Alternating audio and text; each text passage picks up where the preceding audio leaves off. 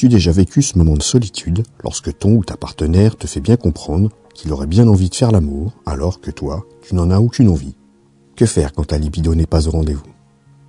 Trouver la solution à ce problème n'est pas toujours simple et évident. Mais avant toute chose, il me semble important de comprendre pourquoi la panne de libido survient. Cela t'intéresse aussi, si ce n'est pas toi qui es touché, mais ton ou ta partenaire. Bonjour à toi, tu es bien sur la chaîne Harmonie des corps. Cette chaîne t'est particulièrement destinée si tu ne te sens pas pleinement satisfait de ta sexualité ou de la sexualité de ton couple, ou bien encore si tu souhaites apprendre davantage autour du sexe et du couple. Je t'invite alors à t'abonner à la chaîne et à t'inscrire gratuitement à la newsletter en allant sur harmoniedécor.fr, donc harmoniedécor pour recevoir toutes les semaines des compléments d'informations sur l'article de fond qui paraît tous les vendredis. Et en plus, t'as le droit à un bonus. Avant d'entrer dans le sujet, il me semble indispensable de définir le mot libido. Bien souvent, il est employé un peu à toutes les sauces, si je puis dire. Donc, que signifie le mot libido pour toi? Quel sens mets-tu derrière? Allez, je te laisse quelques secondes pour y réfléchir. Bon, je te délivre tout de suite. La libido a été introduit par Freud pour décrire un état psychanalytique. Pour lui, c'est une énergie psychique qui va trouver sa source dans la sexualité et dans l'amour. Pour Freud, chacun de nous peut investir sa libido sur sa propre personne, ou bien sur un objet, ou encore sur un autre individu. C'est une énergie relative à la pulsion sexuelle. D'un point de vue biologique, on assimile la libido à l'instinct sexuel. C'est donc plutôt un terme lié à la copulation, acte sexuel pur, ou à la reproduction, amour et acte sexuel. Pour finir, en littérature, le terme est souvent employé avec une nuance ironique pour accentuer alors le désir sexuel. En tant qu'adjectif, libidineux ou libidineuse, c'est encore plus péjoratif quand il est associé à une personne. Maintenant que la définition est établie, il est temps d'entrer dans le cœur du sujet. Mais avant d'entrevoir les solutions, il me semble important d'essayer de déterminer les causes d'une disparition de libido. Pour cela, je vais les classer en deux catégories. La perte conjoncturelle et la perte permanente. La perte conjoncturelle ou temporaire, dans cette catégorie, la perte d'envie sexuelle est souvent causée par un événement survenu plus ou moins brutalement. Je peux citer le deuil, la maladie, une rupture, la dépression par exemple. Dans chacune de ces situations, c'est une cause externe qui va venir influencer ton désir physique. Les émotions détournent alors l'énergie sexuelle vers un autre échappatoire quand ce n'est pas l'état général du corps qui s'affaiblit aussi. La maladie, par la fatigue et l'inquiétude, va anéantir l'énergie sexuelle et détourner la pensée vers une espérance de guérison. Dans ces moments, le corps concentre ses ressources pour tenter sa propre régénération. Ce n'est donc pas le moment pour lui de tenter de disséminer la vie même si psychiquement cela peut être très bon pour la guérison. Pour le cas du deuil et de la dépression, ils peuvent monopoliser le cerveau par des émotions négatives et réduire à zéro l'envie de faire l'amour. Le chagrin est en effet un puissant anesthésiant. De plus, il a l'inconvénient de faire entrer dans une spirale infernale qui va s'éterniser. Il est important de se faire aider si l'on voit que la situation perdure. Au-delà de trois mois, il devient important de consulter pour se faire aider. Les ruptures amoureuses peuvent être totalement castratrices pour certaines personnes. En réduisant à zéro son amour-propre, la perte d'appétit sexuel devient une réalité tant que le désir de l'individu perdu demeure. Cependant, pour passer à autre chose, il faut réussir à se débattre des liens mentaux et physiques qui nous lient. C'est un processus long. Dans le cas de la panne de libido permanente, il existe aussi des cas où le désir sexuel n'a jamais été présent. Tu n'as jamais alors ressenti, ni durant ton adolescence, ni durant ta vie d'adulte, d'envie ou d'attrait pour le sexe. Tu arrives d'ailleurs très bien à t'en passer. Tu n'as pas l'impression que c'est une gêne dans ta vie. En réalité, la gêne provient lors de rencontres amoureuses. Car oui, tu peux bien sûr connaître l'amour, sans nécessairement ressentir une envie de passage à l'acte. En couple, tu vas alors par devoir te soumettre à l'autre et pratiquer parfois, en réalité le moins possible, une activité sexuelle.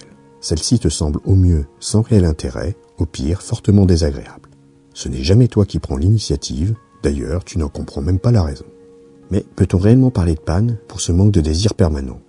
Il faudrait plutôt parler de méconnaissance, de non-apprentissage, voire de dénigrement. Tout cela vient bien souvent de la culture familiale ou de l'éducation. Des notions sont involontairement transmises de génération en génération, dès le plus jeune âge, et vont contraindre les pulsions sexuelles. Tu peux aussi tomber petit à petit dans la perte de libido en réponse à l'arrivée d'enfants.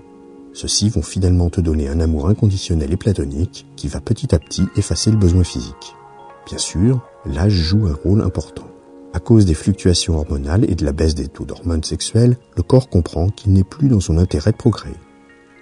Pour finir, la routine, par son côté rébarbatif, toujours la même position, au même moment, au même endroit, ne produit plus l'effet magique de la découverte pour le cerveau. Peu à peu, le niveau de plaisir chute inexorablement pour arriver à ce que dans la balance plaisir ressenti contre effort consenti, l'un emporte le pas sur l'autre. Pour bien comprendre tout cela, il est important de revenir sur la pyramide de Maslow. J'en ai déjà parlé dans un article dont je te mets le lien en fiche et ci-dessous. Cette pyramide se comporte en cinq échelons qui doivent impérativement être satisfaits pour pouvoir gravir l'échelon supérieur.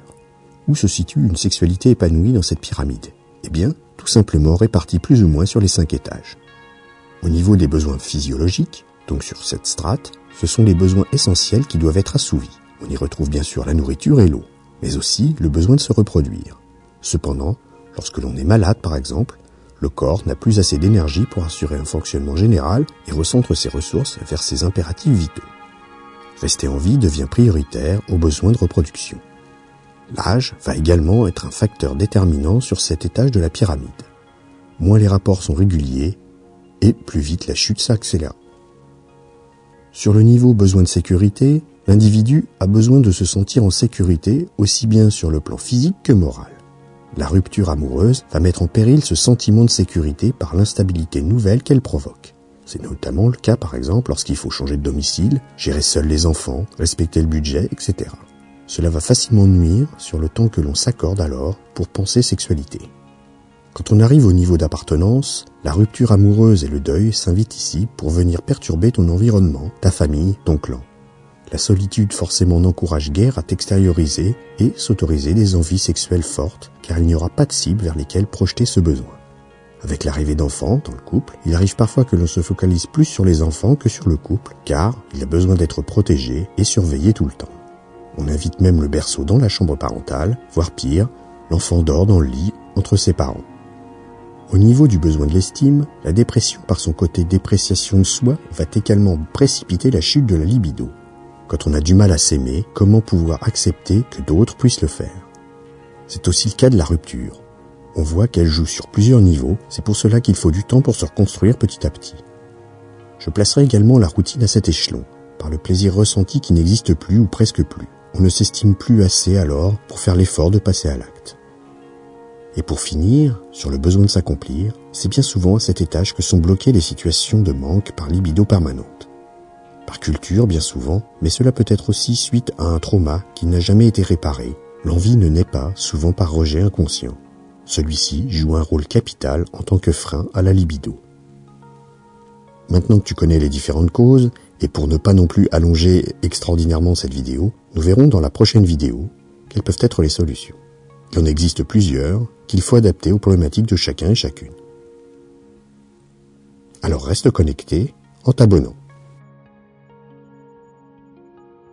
Merci d'avoir pris le temps d'écouter ce podcast. Pour faire partie du cercle des curieux épanouis, je te conseille de t'abonner à la newsletter sur harmoniedécor.fr, harmoniedécor. Tu recevras alors l'article plus complet. Il te donnera des conseils et quelques astuces. Au revoir.